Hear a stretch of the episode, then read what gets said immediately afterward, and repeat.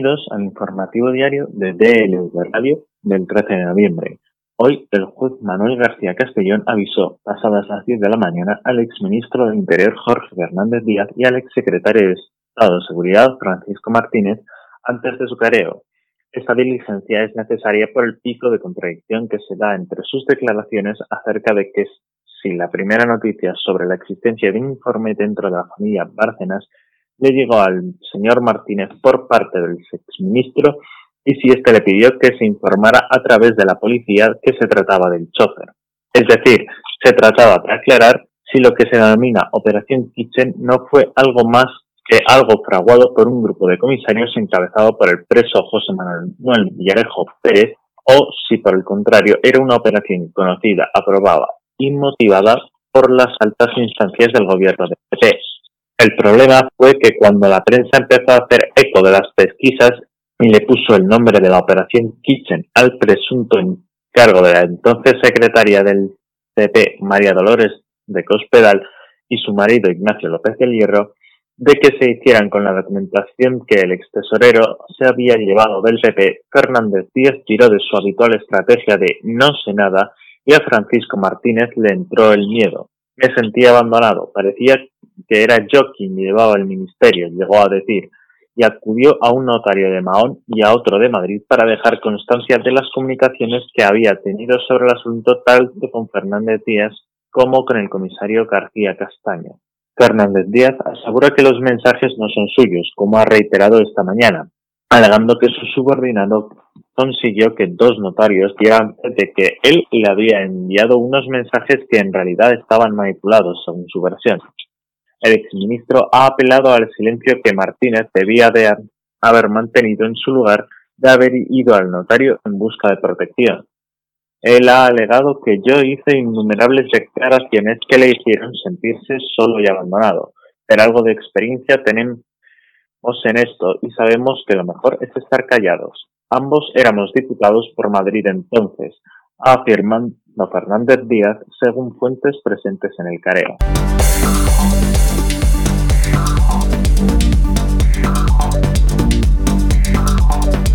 Cohecho y delitos contra los derechos de los ciudadanos extranjeros. Son los delitos que el juez Manuel García Castellón, instructor de la macrocausa Tandem o caso Villarejo, imputa al comisario Carlos Salamanca en el auto de apertura de procedimiento abreviado para la pieza separada al número uno, llamado Salamanca Menéndez. Los mismos delitos se le imputan también a Francisco Menéndez Rubio, comisionista y representante de de la familia política del presidente de Guinea Ecuatorial, Teodoro Obiang, si bien para Menéndez el juez añade cuatro delitos fiscales. La pieza 1 se abre en marzo de 2018 para investigar de forma exclusiva los presuntos servicios que entre al menos 2012 y 2015 el comisario Salamanca prestó al comisionista Menéndez, prevaliéndose de su cargo como jefe del puesto fronterizo del aeropuerto Madrid-Barajas función que desempeñó desde junio de 2006 hasta enero de 2015, según el auto. Carlos Salamanca Vilches fue comisario de Alicante hasta junio de 2006, jefe del puesto fronterizo del aeropuerto de Madrid-Barajas hasta enero de 2015 y comisario jefe de la Unidad Central de Fronteras hasta noviembre de 2017, mes en el que es detenido junto con Villarejo. El magistrado afirma en su escrito que Salamanca facilitó a familiares y clientes de Menéndez el franqueo ilegal de la frontera española y por tanto de la Unión Europea con un sistema de visados en frontera y la ilusión de controles de vigilancia y, aduanas, brindando la posibilidad de introducción en España de elevadas cantidades de dinero de forma supervicia. Con este auto, García Castellón invita a las partes a solicitar apertura de juicio oral formulando escrito de acusación o sobreseimiento y, excepcionalmente, a pedir diligencias complementarias indispensables para la tipificación de los hechos.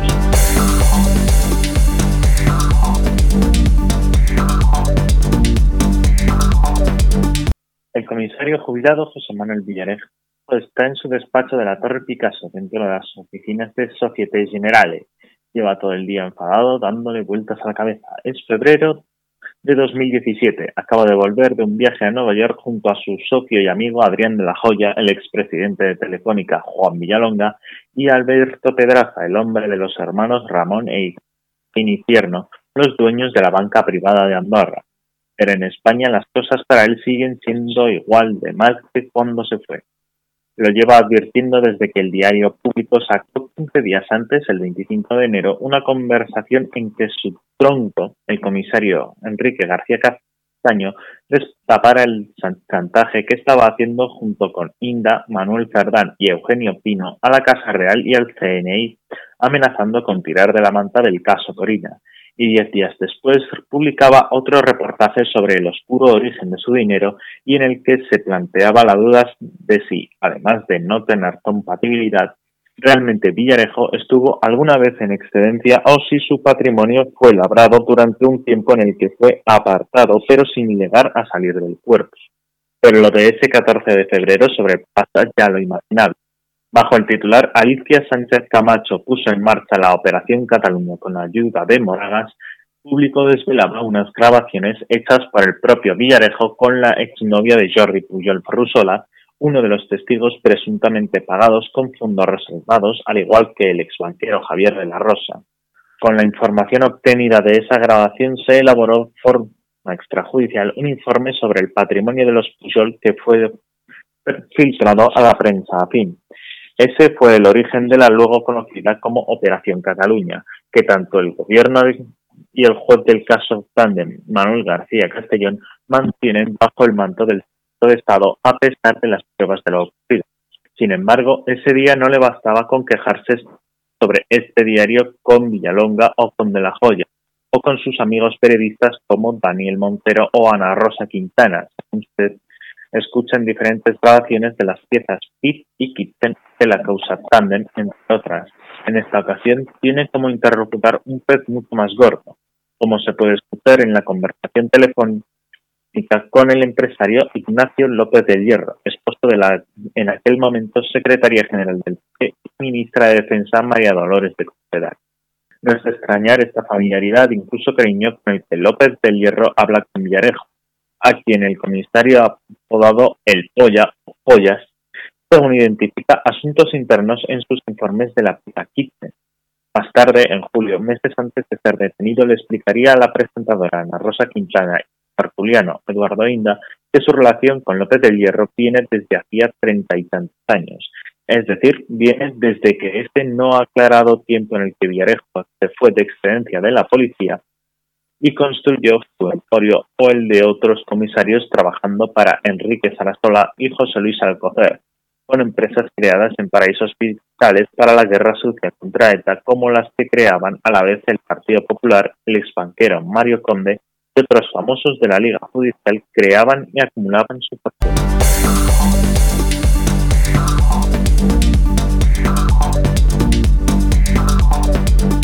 El llamado Pacto Antitransfugismo al que 11 partidos dieron en Madrid este miércoles un caldarazo y que fue impulsado en la primavera pasada por la ciudad, después que la Comisión de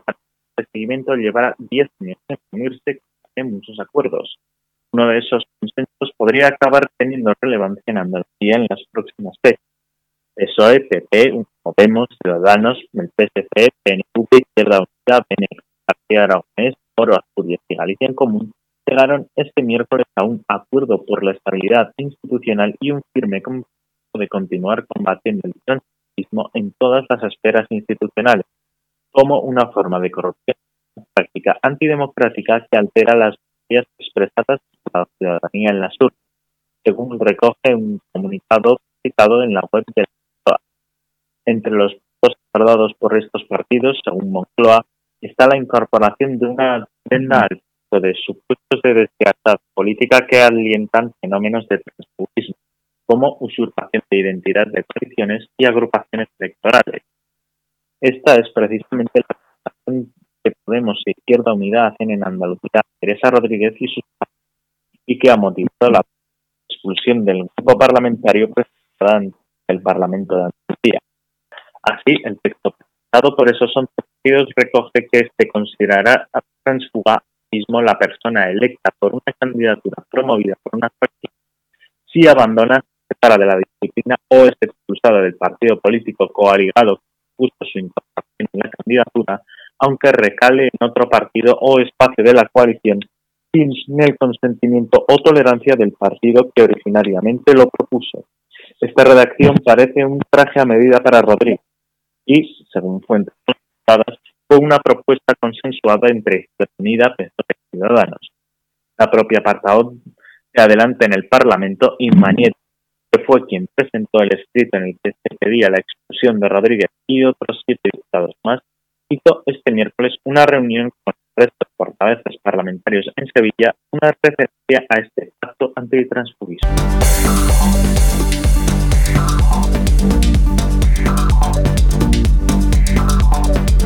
El alcalde de Madrid, José Luis Martínez Almeida, se refirió este jueves a la poderosa iluminación navideña de la capital incluirá grandes banderas de España con luces LED, una decisión controvertida que ha sorprendido a más de uno. El regidor pequeño señaló que el gasto es prácticamente el mismo que el año pasado, por lo que no ha habido un aumento de la partida presupuestaria y se ha mantenido en los mismos que el año pasado. Añadió que es obvio que las luces navideñas este año tienen una finalidad, que es encargar el comercio, tanto, incentivar la recuperación económica del centro. En relación con las banderas españolas, Martínez Almeida en que van a ser unas navidades muy especiales, diferentes, unas navidades como no hemos visto en generaciones. Cuando se trata de unas navidades de estas características, con la pandemia que hemos superado, con la fortaleza que hemos demostrado como sociedad, con la necesidad de unirnos, de construir un futuro mejor, lo que me planteo es a quién molesta que un símbolo que nos cobija a todos, que es común para todos, esté presente en la capital de la nación, afirmó el alcalde de Madrid, quien no debe pensar a quién le puede molestar una bandera de España. En este sentido se preguntó, ¿quién puede entender a la bandera de España le agrade a alguien? ¿Quién no, no puede entender la bandera de España ayuda a todos a conocernos dentro de nuestras diferencias, dentro de nuestra diversidad, nuestra pluralidad, pero dentro de un marco de convivencia? Por ello, Almeida considero que lo que suena raro es que precisamente estas navidades, con la situación que estamos atravesando y con el futuro dramático al que nos vamos a tener que enfrentar el año que viene, haya gente que se extrañe de que nos fortalezcamos con todo aquello.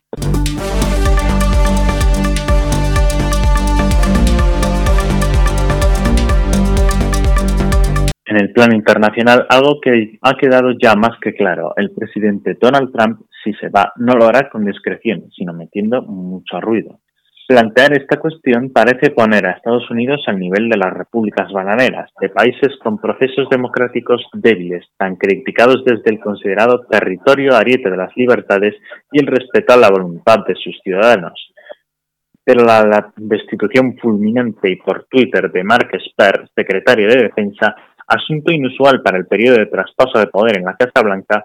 ha seguido la purga de otros tres cargos y su sustitución por republicanos extremistas, o mejor dicho, trampistas muy leales al expresidente. Entre estos, Anthony Tata, que clasificó de líder terrorista a Obama. Cuatro dirigentes civiles del Pentágono han perdido su trabajo, incluido Sper. Han caído su jefa de gabinete, Jane Stewart, y los subsecretarios de política, James Arderson, de inteligencia, Joseph Kerner. Los tres presentaron la renuncia ante la evidente pérdida de confianza ante el nuevo jefe interino, Christopher Mille, el director del Centro Nacional Contraterrorista al que se le reprocha su inexperiencia. Los cambios han alarmado a los demócratas, que de inmediato reclamaron explicaciones y bastantes republicanos. Tata, general de brigada retirado, novelista y comentarista de la Fox, no pudo ganarse hace unos meses la aprobación del Senado para un alto cargo en el Pentágono. Le condenaron sus virulentos puntos de vista islamófobos expresados en sus tweets. El nuevo jefe de gabinete es Kash Patel, ex ayudante del congresista David Nunes y una de las piezas clave para desacreditar la injerencia rusa en 2016. Ezra Cohen Watnick es la tercera incorporación. En su currículum consta que fue ayudante de Michael Flynn, primer consejero de seguridad de la era Trump, que se declaró culpable de perjurio. Esper, despedido el lunes, a escasas 48 horas de que se otorgase la victoria electoral al demócrata, estaba en la cuerda floja desde que el pasado junio compadeció en la rueda de prensa y aseguró que los militares no se desplegarían en las ciudades para reprimir las manifestaciones de los estadounidenses. Durante meses las calles se llenaron al grito de Black Lives Matter. Frente a las protestas contra el racismo y la brutalidad policial hacia los negros, Trump había llamado a aplicar la Insurrection Act, ley excepcional de 1807 que otorga al presidente la potestad de emplear soldados para resolver conflictos internos. En el contexto de negación del presidente de su derrota, ha provocado la alarma de que el despliegue militar que se le denegó Esper pueda suceder en las próximas semanas. Estos son movimientos de dictador, aseguró un oficial del ejército a la CNN. Los expertos en defensa matizaron que estos nombramientos tienen poco recorrido en el uso de sus cargos en beneficio del presidente. Recordaron que los militares rechazan implicarse en asuntos domésticos. Pero esto no impide que el general Mark Milley, máximo responsable de la Junta de Jefes de Estado Mayor, vea también peligrar su posición en este ajuste de cuentas. Milley pidió disculpas por acompañar a Trump el 1 de junio para su foto con la Biblia en una iglesia cercana a la Casa Blanca. Habían dispersado con gases y porras a los manifestantes pacíficos. Hubo consternación al ver a Trump al lado de Milley, vestido con el traje de combate.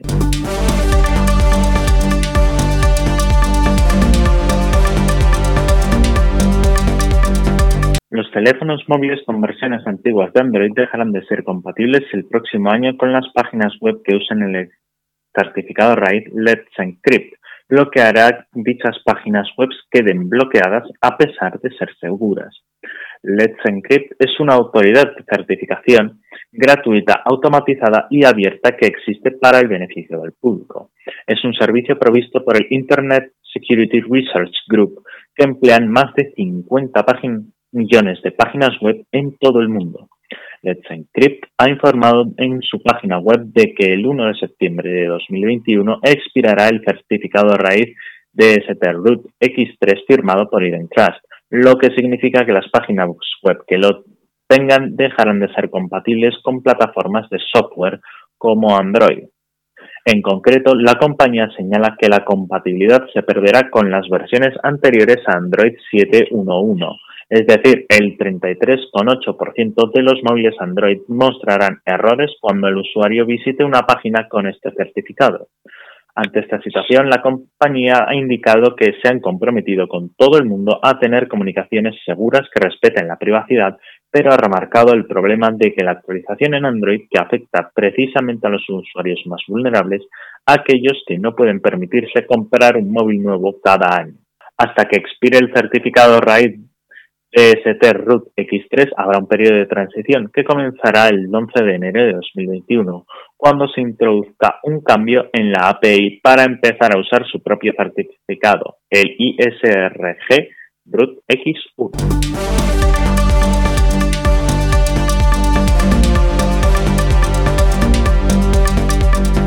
Un estudio llevado a cabo por el Basque Center on Cognition Brain and Lung de San Sebastián ha revelado que entender un idioma extranjero resulta más fácil que hablarlo, porque el cerebro dedica más recursos a la comprensión oral y escrita que al habla. La investigación se ha centrado en el estudio de los cambios de lateralización de funciones del cerebro durante la realización de diferentes tareas lingüísticas como la lectura, el habla o la escucha en la lengua nativa en comparación con una lengua extranjera que esa persona estuviera aprendiendo. Uno de los principales hallazgos es la demostración de que el hemisferio izquierdo es la clave para el habla, lectura y escucha en lengua nativa. Sin embargo, cuando un adulto aprende otro idioma, esta condición se mantiene en el habla,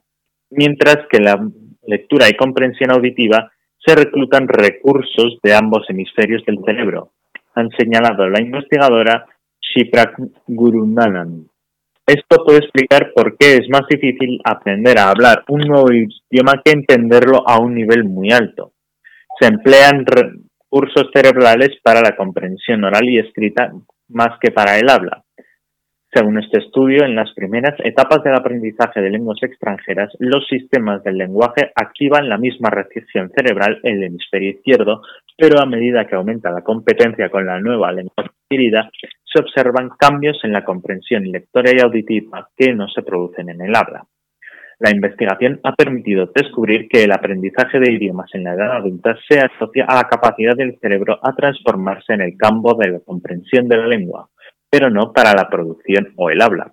Estos resultados también ayudan a comprender mejor cómo se organiza el lenguaje en el cerebro y cuáles pueden ser las consecuencias sobre los diferentes sistemas lingüísticos de un accidente, un traumatismo o una enfermedad que afecte a un área cerebral concreta, así como su posible recuperación, señala la investigadora jefe. El estudio, que ha sido publicado en la prestigiosa revista científica The Journal of Neuroscience, se ha prolongado durante siete años y ha contado con la participación de 50 voluntarios entre 17 y 60 años.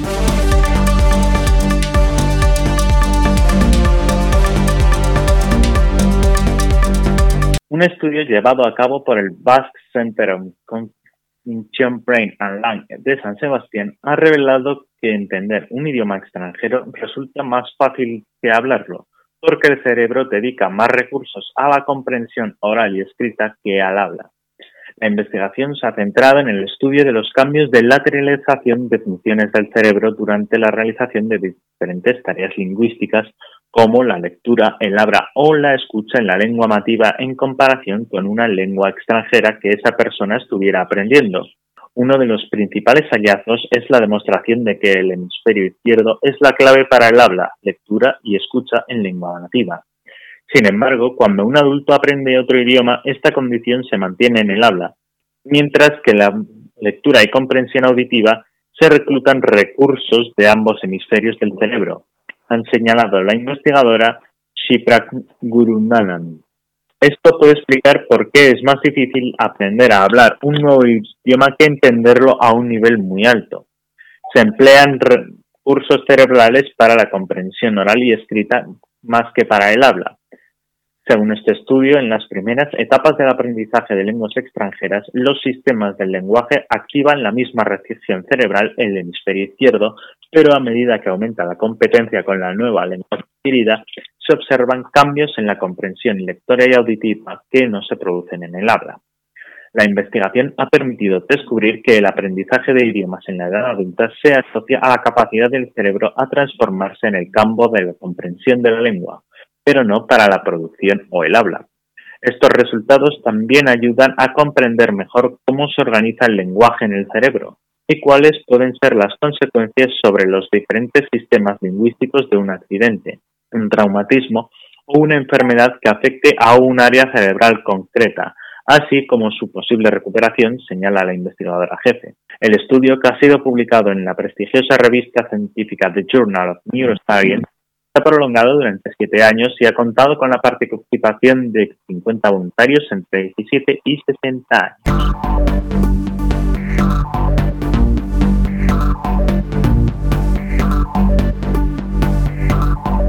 Hoy en el bloque de deportes, los Houston Rockets están en boca de todos estos últimos días y lo hacen sin el baloncesto de por medio. Tras la marcha del que ha sido su general manager por 13 temporadas, Danny Money, y su entrenador en el último lustro, Mike D'Antoni, el vestuario ha explotado. En primer lugar, encontramos la situación con dos estrellas, Russell Westbrook y James Harden. Al parecer, las incorporaciones de Stephen Silas y Rafael Stone no han gustado mucho a los ex de los Thunder y lo han manifestado incluso de forma directa a la organización. Russell Westbrook ha trasladado su necesidad de marcarse lo que ha suscitado el interés de diferentes franquicias. Por otro lado, la barba estaría echando de menos a Mori y ya surgen rumores sobre un posible traspaso del MVP de 2018 a los 76ers. A esto se añade el problema interno de Daniel House Jr., quien, según The Athletic, mostró en diferentes ocasiones su desacuerdo con el sistema ofensivo empleado, el tejano habría discutido más de una vez con los pesos pesados del equipo como son Harden, Westbrook o Mike D'Antoni. Esta mala relación se habría iniciado en la gira por el este a principios de año. Por desgracia, también hay que destacar otra falta grave de disciplina del alero, ya que durante las semifinales de conferencia fue expulsado de la burbuja por saltarse los protocolos contra el virus. Pero este solo es un nuevo incendio para los Rockets A esto se le suma el descontento de PJ Tucker con su actual contrato. A la ancla defensiva de los Rockets se le viene el fin del contrato de la temporada que viene y la franquicia no ha querido sentarse con él para acordar su renovación. De esta forma, el center se había sentido insultado al considerar que los jugadores de su calibre están ganando mucho más en la liga. Otros jugadores como Eric Jordan o Austin Rivers también se habrían quejado del estilo de juego durante el pasado, un contexto que ha llevado a Alex de los Clippers a rechazar su opción de jugador que tenía para la temporada 2020-2021. Además, habría tenido más de una discusión con James Harden, sumando otro motivo por el que más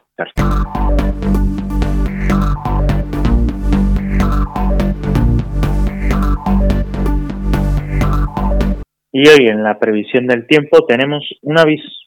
especial ya que se avecina la tormenta tropical Z. En cuanto al resto, intervalos nubosos de tipo medio y alto en la península Baleares y Canarias tendiendo a nuboso a lo largo del día en la mitad norte y centro peninsular de oeste a este. No se descarta algún chubasco débil y disperso a primeras horas en el litoral norte y a partir de mediodía en el oeste de Andalucía. También se esperan áreas bajas extensas nubes y probables bancos de niebla matinales en la depresión del Ebro, con del Duero, interior del sureste peninsular y con menor probabilidad en el oeste de Andalucía y Mallorca, sin descartar que localmente persistentes en Ebro y Duero. Temperaturas sin cambios significativos y viento de componente sur en Galicia y Cantábrico y de componente este en el litoral andaluz, resto del litoral sudeste, Baleares y Canarias y en el resto. Y así concluimos con el informativo diario de DLV Radio del 13 de noviembre. Les esperamos a la vuelta del fin de semana.